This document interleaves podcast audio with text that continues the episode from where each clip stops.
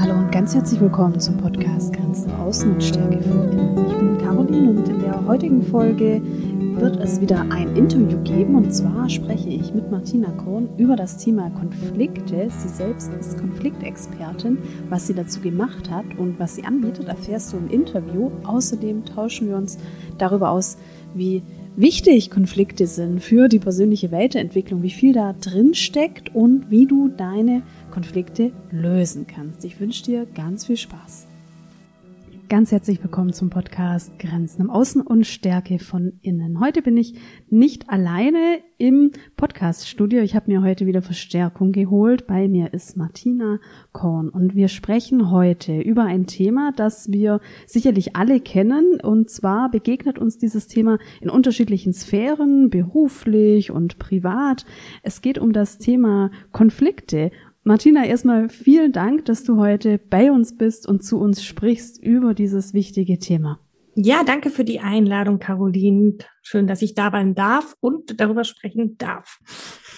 Und, und was wir jetzt gerade hatten beim Vorgespräch, war eine ganz wertvolle Sequenz. Ich habe nämlich, Martina, ich habe dich gefragt, Konfliktexpertin, wie findest du diesen Begriff und könnte es nicht eher darum gehen, ähm, als bist du Konflikttrainerin, das bist du auch, oder bist du vielleicht Konflikt Lösungsexpertin oder Konfliktbewältigungsexpertin und diesen Dialog fand ich gerade so schön. Vielleicht ähm, magst du uns da noch mal mitnehmen. Ähm, wie bezeichnest du dich und ähm, was ähm, entsteht so, wenn ich ähm, wenn ich mit diesen Wörtern so ein bisschen rumjongliere? Genau, ich habe mich ja dagegen gewehrt, gerade als Konfliktlöserin bezeichnet zu werden.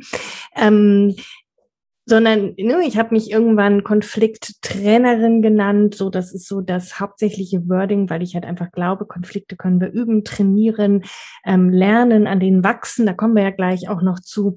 Und das Ding ist aber, dass äh, ich Konflikte auf so vielfältige Weise lösen kann. Ähm, und ich weiß nicht, ob das nur bei mir im Kopf so ist, aber wenn ich Konflikte lösen oder Konfliktlöserin höre, hört sich das für mich auch so nach, am Ende kommt auf jeden Fall Harmonie und es ist so einfach raus. Und da muss ich aber sagen, natürlich steckt auch manchmal der Teufel im Detail und ich muss wirklich mh, hm, genau hingucken, was ist denn eigentlich eine Konfliktlösung und wie kann ich Konflikte lösen?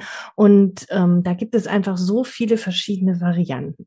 Hängt natürlich auch ein bisschen damit zusammen. Ich war lange in der Kinder- und Jugendhilfe, in der Familienhilfe mit hochstrittigen Paaren und Eltern zusammengesessen.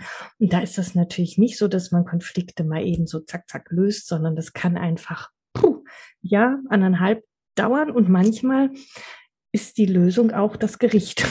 also, genau. Und dann ist das, der Konflikt für mich nicht, also was die Assoziation Konflikte lösen beinhaltet. Und deshalb bin ich da so ein bisschen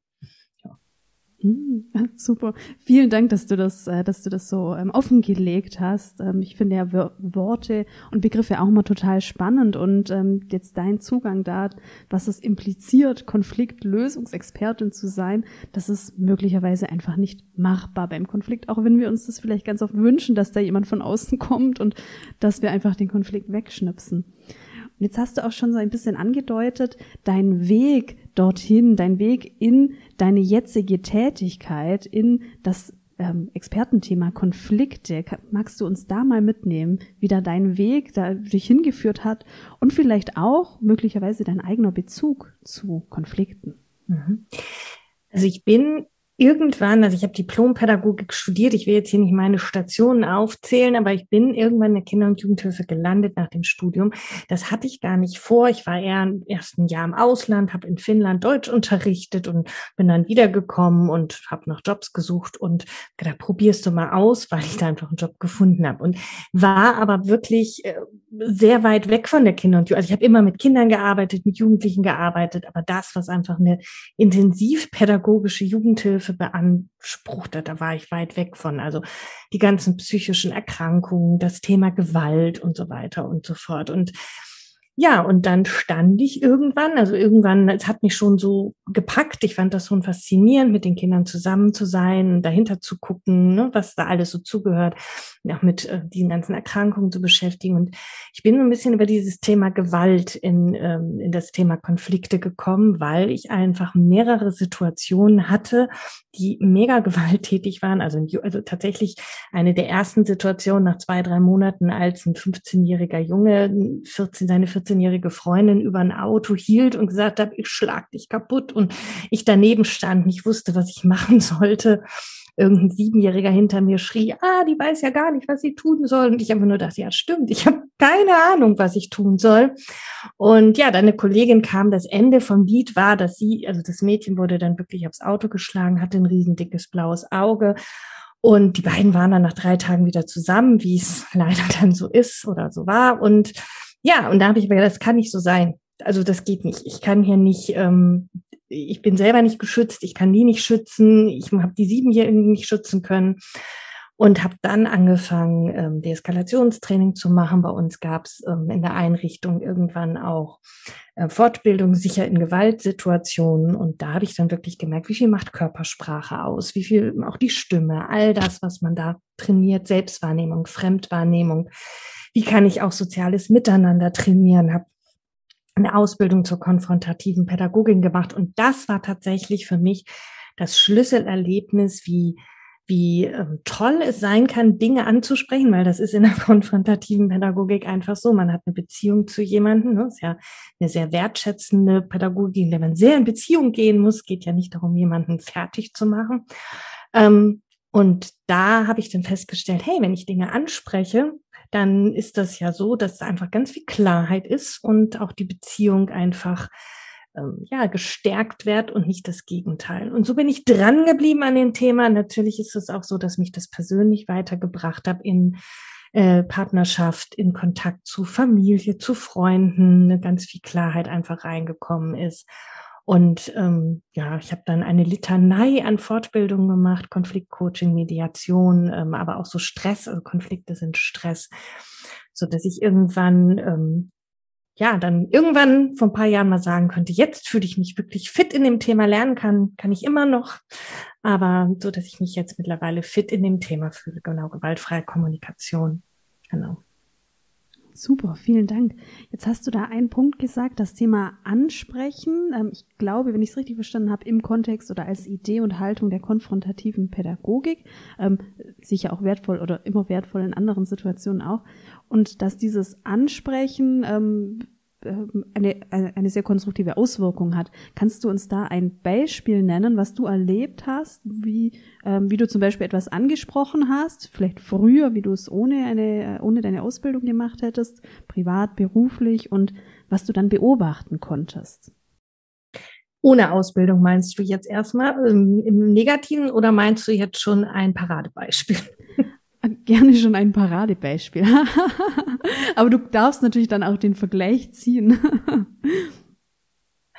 Naja, also ähm, es gibt ja, wenn man im Team zusammen ist, irgendwann bin ich dann Teamleitung gewesen von einer erlebnispädagogischen Wohngruppe und äh, also das ist ja auch nochmal, da kommen ja dann auch viele Aspekte zusammen. Ne? Ähm, Teamleitung sein bedeutet dann ja auch in Führung zu haben und mit den Mitarbeitern ähm, zu überlegen. Und da hatte ich einen Mitarbeiter ähm, im Team gehabt. Wir waren am Anfang ein sehr zusammengewürfeltes Team. Und da war so ein bisschen der Klassiker. Wir gehen zusammen in die Teamsitzung, wir besprechen Dinge, halten das schriftlich im Protokoll fest, kommen raus und drei Tage später komme ich in den Dienst und ja, der Kollege hat aber das und das und das und das nicht gemacht. Und ähm, also jetzt zu dem, wie es früher gewesen wäre, ohne jegliche Ausbildung, da wäre ich wirklich an die Decke gegangen und hätte, wie, was fällt dir ein und so weiter und so fort. Also das konnte ich schon sehr gut, auch solche Verhaltensweisen. Und ähm, aber eben mit dem Wissen, dass es A nichts bringt, nichts funktioniert, ähm, habe ich einfach die Dinge angesprochen. Also ich wirklich konsequent immer wieder, immer hingegangen, angesprochen und aber gleichzeitig eben auch, also man muss ja auch da mal Grenzen setzen. Das geht natürlich auch nicht. Das funktioniert ähm, nicht, um da auch so eine Klarheit zu haben, ähm, seinen Standpunkt zu vertreten und auch Grenzen zu setzen ähm, im Miteinander. Und das habe ich wirklich konsequent, also es ging relativ lange, immer, immer wieder mit einer großen Beharrlichkeit ähm, ja durchgezogen. Es ist tatsächlich in dem Fall so gewesen, nach, nach einiger Zeit der Mitarbeiter gesagt hat, nee, das möchte er nicht mehr. Aber das war in dem Fall tatsächlich, ähm, da sind wir wieder beim Konflikte lösen, wahrscheinlich für alle Beteiligten. Ähm, die beste Lösung. Da muss ich an ein eigenes Beispiel denken, als ich, ähm, ist auch schon einige Jahre her, auch als ich Sozialpädagogin war. Und wir hatten da eine Situation, in der der Fokus auf einen Kollegen lag, der die Dinge ähm, anders gemacht hat, manche Dinge nicht gemacht hat. Ähm, das war schon ziemlich komplex. Und anstatt dass es angesprochen worden ist, hat sich das so angestaut und es war dann wie so eine kleine Lagerbildung, ähm, dass halt immer mehr darüber gesprochen haben, was er macht oder was er nicht macht, anstatt dass es in einem öffentlichen Raum mal angesprochen wird auf eine sachliche Art und Weise, war das dann im ersten, also es war super spannend. Ich habe das irgendwann mal selber nochmal analysiert, ähm, weil das aus verschiedenen Theorien total spannend war, aber natürlich sehr unglücklich für die gesamte Teamkonstellation. Und ähm, genau, es hat dann eher so ein Hinten, hinter ihm Sprechen stattgefunden. Und wenn es dann angesprochen worden ist in der Teamsitzung, dann ähm, wie der, wie der Wassertopf, der überkocht. Also nicht mehr, nicht mehr sachlich, sondern da hat sich dann eben ganz viel Unmut ähm, bei Einzelnen da Luft ge gemacht. Das, äh, ja. Das erlebe ich immer wie. Ich war letztens, ähm, habe ich mein Jahr gestartet mit einer Fortbildung und da war eine äh, Teilnehmerin in der Fortbildung, die gerade gewechselt ist vom Jugendhilfebereich in den Kita-Bereich. Und die hat tatsächlich zu mir gesagt, ähm, wir haben uns ein bisschen über ihre Arbeit unterhalten und dann hat irgendwie gesagt, ja, das und das und das, das wird ja nicht angesprochen. So ist es ja im sozialen Bereich. Also so richtig verzweifelt auch. Dinge werden nicht angesprochen. Und ich will das jetzt gar nicht pauschalisieren und auch nur sagen, das ist der soziale Bereich. Ich arbeite auch in Unternehmen, da gibt es auch ähm, Schwierigkeiten. Aber dieses Ansprechen und das, was du sagst, nicht dieses ähm, Überschwappen und dieses, äh, es kann ja nur explodieren, wenn es sich einfach anhäuft. Mhm. Mhm. Ja, spannend. Also ich war auch noch mal in einem Unternehmenskontext beschäftigt, jetzt bevor ich äh, in die Vollzeit-Selbstständigkeit gegangen bin. Und das hat sich so angedeutet, kurz bevor ich gegangen bin. Da war schon auch diese Tendenz, dass man sich über eine Person sehr geärgert hat. Man hat es aber nicht, ähm, man hat es halt nicht angesprochen oder nicht mal, nicht mal Feedback gegeben. Ähm, von dem her glaube ich auch, das ist ein generelles Problem. Und das führt mich auch zur nächsten Frage. Ich habe mir mal so überlegt, also theoretisch, ähm, wenn wir, wenn wir so wissen, wie könnten wir jetzt einen Konflikt angehen, dann denke ich auch an das Thema Ansprechen, frühzeitig in die Kommunikation gehen. Und dann habe ich mir mal Gedanken gemacht, was sind denn so ähm, mögliche ähm, Hindernisse, die wir erleben, wenn wir, wenn wir etwas ansprechen wollen. Und ich, ähm, vielleicht können wir das mal gemeinsam zusammentragen. Ich habe mir da als erstes so gedacht, ähm, ja, was denken denn die anderen, wenn ich jetzt das und das vielleicht in einer Teamsitzung anspreche?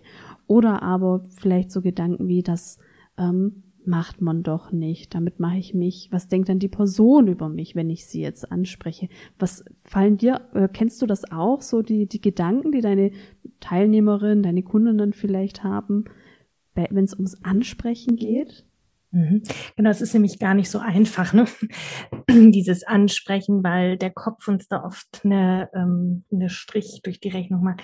Also es ist total das, was du gerade gesagt hast. Und dann erlebe ich auch immer, dass wir uns viel zu viel Gedanken über die anderen machen. Also was, ne, was du gesagt hast, was denkt der über mich?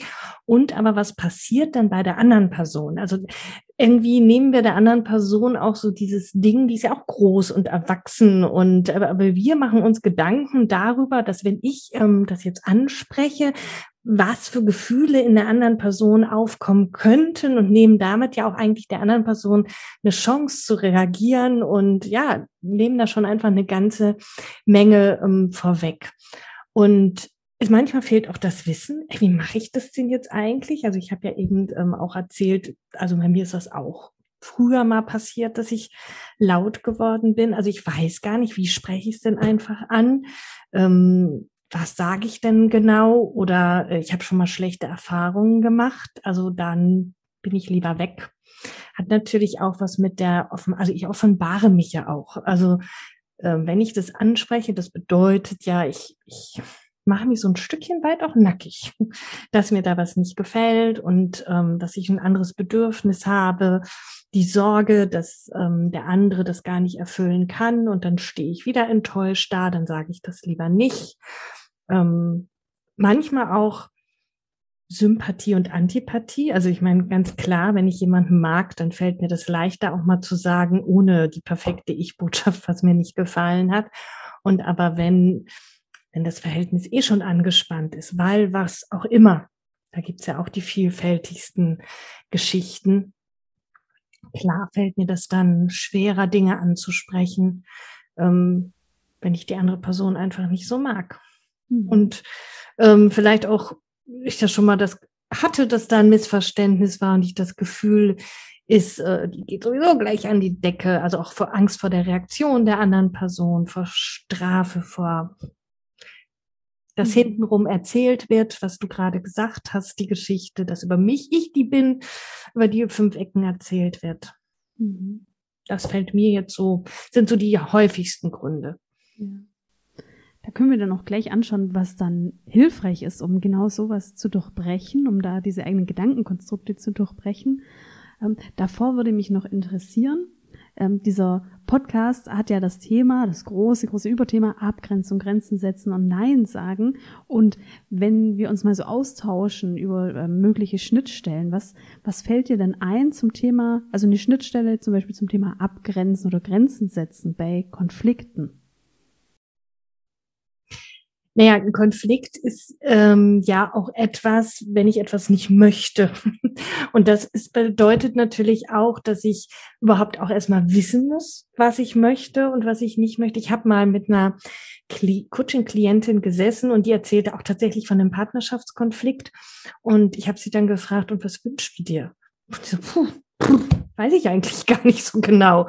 Und dann haben wir eine Dreiviertelstunde lang rum überlegt, gefühlt, sie hat in sich reingespürt, ne, da muss man sich dann ja auch Zeit nehmen im Alltag, ähm, was sie möchte, welches Bedürfnis dahinter steckt, weil sie es gar nicht benennen können. Und das ist ja auch eine Schwierigkeit, da immer wieder hinzuhören, also auf sein Gefühl zu hören und dann zu hören, auch noch, was steckte da eigentlich hinter.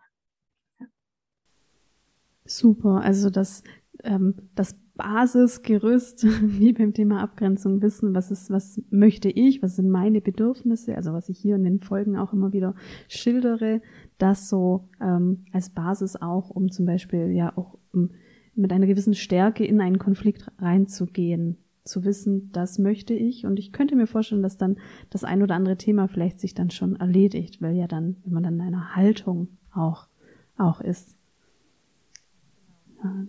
Dankeschön. Dann spiegeln wir doch mal in mögliche Lösungen. Also wenn du dir jetzt vorstellst, wir haben hier Zuhörerinnen, Zuhörer, die ähm, möglicherweise eben den ein oder anderen Konflikt noch mit sich tragen und ja aus guten Gründen das vielleicht noch nicht ansprechen und vielleicht auch Befürchtungen haben, das anzusprechen mit den Gedankenkonstrukten, die wir gerade eben so ähm, zusammengetragen haben. Ähm, was könntest du denn da für ähm, erste Tipps geben, dass diese Menschen erste konstruktive Schritte äh, machen, um diese Konflikte zu lösen und anzugehen? Das Ding ist ja immer, dass wir, also ganz oft sind wir in der, bei einer, im Konflikt in so einer Haltung, ah, der andere, die andere. Und der Konflikt fängt aber ja bei mir an. Also ich bemerke etwas, ich und das, was wir gerade hatten, was wünsche ich mir eigentlich? Was möchte ich eigentlich? Und äh, dazu gehört natürlich auch, wie gehe ich Konflikte an? Und bei mir ist immer der erste Schritt hinzugucken, was ist der Grund, dass ich, also was ist der Grund, dass ich diesen Konflikt nicht angehen kann? Also vielleicht schaffe ich das auf der Arbeit wunderbar und spreche Dinge an, aber eben in der Partnerschaft, wenn mein Partner weiß ich nicht, am Wochenende zu Hause sein möchte und ich weggehen möchte, schaffe ich das nicht. Warum, warum ist das so? Was ist der Grund? Was steckt dahinter? Vielleicht eine Sorge, Liebesentzug und dann kommen wir zum Thema inneren Kind zum Beispiel oder, oder, oder. Das heißt, es sind ja einfach ganz vielfältige, unterschiedliche Gründe, ähm, wo das, wo das wirklich herkommt, ähm, dass die Glaubenssätze herkommen rund um Konflikt. Und da setzt es im Prinzip erstmal an, zu gucken, woher habe ich mein Konfliktverhalten und welches Konfliktverhalten habe ich? Bin ich eben eher so die Dampfwalze? Bin ich eher so die, die immer Kompromisse steht und das ist immer so halbgar? Bin ich immer die, die lieber sich wegduckt? Ähm, ja, das ist so der erste Schritt. Ähm, das ist auch manchmal so, dass ich bemerke, dass viele sich davor fürchten. Das Ding ist aber, dass es immer wieder hochkommt. Also letztens war ich in einer Mediation und die haben wir anschließend reflektiert. Ähm, also es war eine Übungsmediation und da hat die Teilnehmerin gesagt, boah, ich habe gemerkt, als die beiden sich gestritten haben, da stand ich so als Mediatorin dazwischen und das war, als ob meine Eltern sich streiten. 30 Jahre später kommt dieses Gefühl noch hoch. Und ähm, daher ist es so wichtig, sich damit tatsächlich zu beschäftigen und diesen Schritt zu gehen, denn das ist einfach sehr, sehr heilsam. Ja. Ja, das ist so der erste Schritt. Und der zweite Schritt ist, Mm, ja, hinzugucken, wie kann ich das denn tun? Also was kann ich denn sagen? Ich meine, jetzt gibt's die gute alte Ich-Botschaft. Ähm, auch die kann ich natürlich üben. Letztens hat mir jemand zu mir gesagt, es ist wie Fremdsprache lernen. Fand ich ganz schön. Ähm, äh, bedeutet aber eben auch, eine Fremdsprache habe ich nicht an einem Tag, sondern da muss ich einfach ein bisschen üben und darf ich üben. Und ich würde auch ganz gerne aus dem Thema, so jetzt bin ich vielleicht so ein bisschen schwer geworden, das musst du machen, das musst du machen. Aber das Ganze auch so als Übungsfeld sehen. Was möchte ich denn einfach? Und ich würde auch nicht mit dem schwersten Konflikt anfangen, also der mir gerade, sondern eigentlich im Supermarkt mit jemandem, ähm, weil nicht, wenn ich in der Kasse stehe, mir fährt jemand in die Haxen und dann dass ich mich dann umdrehe und mir vornehme, in solchen Momenten sage ich, was die Person sehe ich gegebenenfalls nie wieder. Ja. Also da kann ich einfach so an kleinen Übungsfeldern tagtäglich wachsen. Und das erlebe ich auch immer wieder, dass das so stolz ist, dass man da, ja, ich habe das mal, ich, ich habe das mal probiert letzte Woche, Martina, und das war so total toll. Und dann kommt ganz viel Befreiung. Ich hatte letztes Jahr auch noch so eine Episode, das habe ich auch im Podcast erzählt. Das hat mir auch nochmal gezeigt, wie sehr das Thema Abgrenzung, ähm, also der Podcast, der entsteht ja auch, weil das Thema Abgrenzung für mich ein Thema war und wie sehr dieser Podcast mich ähm, auch nochmal bereichert hat, mir hinzuspüren. Da ähm, hatte ich einen kleinen Unfall, ein, also ein Hund ist in mein Fahrrad gerannt und hat mich vom Fahrrad getackelt. Und ich bin dann gestürzt und ähm, normalerweise, also so wie, wie ich mich kenne, wäre ich in der Situation so, dass ich gleich gesagt hätte, okay, nee, passt schon und ähm, hätte weitergemacht. Und in der Situation ähm, war ich im, im Schock, also es hat auch wehgetan, weil ich gestürzt bin. Ähm, und ich habe dann einfach, immerhin konnte ich noch verbalisieren äh, zu dem Herrchen, das ist nicht okay. Und das ist einfach nicht okay. Ich konnte jetzt nicht weiter ähm, äh, die beste Sprache wählen, ähm, aber ich konnte zumindest markieren, das ist nicht okay. Und ich konnte, habe ihn dann auch nicht entschuldigt. Und damit bin ich sozusagen für mich eingestanden. Und das war mir auch, ähm, das ist mir in der Reflexion dann nochmal so aufgefallen, wie bedeutsam das auch sein kann, wenn wir mal aus unserem eigenen System ausbrechen. Und in dem Fall ist mein System, dass ich eher die Tendenz habe, mich mal klein zu machen und in Konflikten dann vielleicht auch mal ähm, beigebe und in dieser Alltag, also da habe ich jetzt schon auch Reifung und Entwicklung. Und in dieser Alltagssituation ist mir das nochmal ganz toll deutlich geworden. Deshalb schwinge ich da auch mit, wenn du sagst, man übt mal in kleinen Alltagssituationen und ähm, erkennt das dann auch, vielleicht die eigene Entwicklung. Ja, da finde ich so schön das Beispiel, weil das einfach nochmal diese Stresssituation zeigt. Konflikte sind Stress und das ist für dich eine Stresssituation gewesen. Ich habe übrigens auch Hundestress. Das heißt, wenn ich morgens spazieren gehe im Park bei mir und da sind tatsächlich öfter mal Hunde nicht angeleint. Das hat mich auch ganz lange sehr gestresst. Und ich habe, äh, weil es für mich Stress ist, auch nichts gesagt. Konflikt drinnen, der dann nichts sagt, weil ich äh, so im Stress war, dass ich das nicht konnte. Und auch da habe ich dann irgendwann angefangen ähm, zu üben. Also, ne, weil ich einfach gedacht habe, was kann ich denn jetzt tun? Ich möchte nicht morgens durch den Park gehen, dann springt so ein Hund auf mich zu. Ich gehe mit pochendem Herzen nach Hause und die denken, na, ist ja nix. Und ähm, also das, das habe ich mir dann vorgenommen und das, ja, ich meine, also was ist die Alternative? Es sein zu lassen. Und das fühlt sich auch nicht gut an. Mhm. Ja, ja.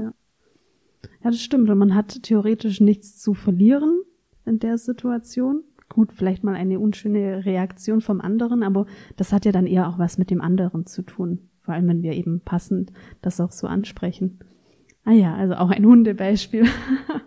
ich würde jetzt gern noch so ein bisschen Werbung machen und Lust drauf machen, das Thema Konflikte auch anzugehen, ähm, weil ich die Erfahrung gemacht habe, als ich mich vor zwei Jahren mit einem größeren persönlichen, na, beruflichen Konflikt, der aber ganz viel Persönliches angesprochen hat, ähm, als ich mich damit beschäftigt habe, es, es hat sich so viel bei mir bewegt. Ähm, Deshalb glaube ich, und vielleicht können wir das noch kurz andiskutieren, dass wir in Konflikten ja ein absolutes Gold der Persönlichkeitsentwicklung haben. Wie sind denn da deine Erfahrungen? Mhm. Das sehe ich ganz genauso. Da ist so, so, so viel drin. Also es ist einfach das mega Selbstbewusstseinstraining, das mega Selbstwerttraining, weil ich bin es mir wert, meine Dinge anzusprechen, meine Dinge zu äußern. Ich bin es mir wert, auf mich und meine Gefühle zu hören. Das ist einfach ein ganz, ganz wichtiger Punkt. Es ist auch, haben wir gerade drüber gesprochen, irgendwie ein Anti-Stress-Training, weil ich halt auch mir überlegen kann, darf, soll, was, was, was, also wie gehe ich mit Stress um? Wie bleibe ich gelassen? Wie werde ich aber auch widerstandsfähig, dass mich nicht mehr jedes kleinste Ding aus den Latschen haut, wenn ich schräg angeguckt wird. Also auch das ist ja eine Art von Widerstandsfähigkeit. Und ähm, dazu gehört natürlich auch noch solche Dinge wie Nein sagen können, sich durchsetzen können, sich selber äußern können. Also das sind alles so Dinge, die zum Thema Konflikt gehören und daher einfach was mega Positives beinhalten und last but not least, das verbessert das Miteinander. Ich muss nicht mit all, auch als Konflikttrainer muss ich nicht mit allen Best Friend sein und ähm, mit allen Kaffee trinken gehen, aber nichtsdestotrotz ändert das die Perspektive auf mein Gegenüber und auf die Welt tatsächlich. Ähm, und ja, und ist daher ich weiß gar nicht, ich, ich finde das Wort Harmonie so doof, deshalb habe ich gerade jetzt nach einem anderen gehört. Und aber das hat ganz, also bei mir hat das ganz viel Frieden, inneren Frieden und Frieden mit anderen Menschen ausgelöst, auch wenn sich das jetzt pathetisch anhört. Vielen Dank, danke, dass du deine Perspektive da teilst und ähm, das finde ich sehr stark. Also Frieden, Frieden im Inneren, das ist wunderschön. Ja, zum Abschluss würde ich gerne noch wissen, äh, auch für unsere Zuhörerinnen und Zuhörer, ähm, was ist denn so dein Angebot und wo und wie können dich Menschen finden, die dich jetzt vielleicht im Podcast hören und Lust haben, genau diese ganzen Benefits auch mitzunehmen durch das Thema Konflikte und Konflikte angehen. Ähm, und alles, was du natürlich nennst, verlinke ich in den Show Notes. Ja, danke für die Möglichkeit. Genau, tatsächlich, wenn jetzt jemand sagt, so, ich habe richtig Lust, mich mal mit dem Thema zu beschäftigen, lang, intensiv, der kann sich gerne mal bei mir melden und ich biete halt eine Ausbildung zur Konflikttrainerin an. Das bedeutet, dass man sich mit der Thematik einfach intensiv beschäftigt und auf der einen Seite das lernt, was ich gerade gesagt habe und auf der anderen Seite aber auch ähm, das Wissen weitergeben kann, weil wir haben gerade so dieses Thema gehabt in Teams. Was mache ich, wenn es ins Team, im Team rappelt? Und ich kenne das auch, man hat eine Fortbildung gemacht und dann kommt man wieder und alle anderen haben das Wissen natürlich gerade nicht, die Perspektive, so dass man das weiter transportieren kann. Also das äh, beinhaltet die Ausbildung zur Konflikttrainerin und die ist halt wirklich intensiv über mehrere Monate. Genau, und dann biete ich noch Coachings an, wenn jemand sagt, ich habe jetzt so einen kleinen Fall, den würde ich mal ganz gerne besprechen. Ähm, da gibt es was, ja, was mir gerade so auf der Seele druckt, aber ich möchte jetzt gerade keine Konflikttrainerin werden. Das kann ja auch sein. Und ähm, daneben biete ich noch Seminare an, also ne, in-house. Aber genau, das sind so die Hauptaktivitäten die ich anbiete. Online, vor Ort. Vielen Dank, Dankeschön. Ja, dann ähm, bedanke ich mich, dass du dir die Zeit genommen hast. Danke, dass du mit uns über das Thema Konflikte gesprochen hast und ähm, dass du, das ist mein Eindruck, also dass du schon auch richtig Lust machst, darauf dieses Thema anzugehen auf eine konstruktive Art und Weise. Und ja, dann bedanke ich mich auch bei allen Zuhörer und Zuhörerinnen und freue mich auf die nächste Folge. Mach's gut, Martina. Danke dir. Tschüss.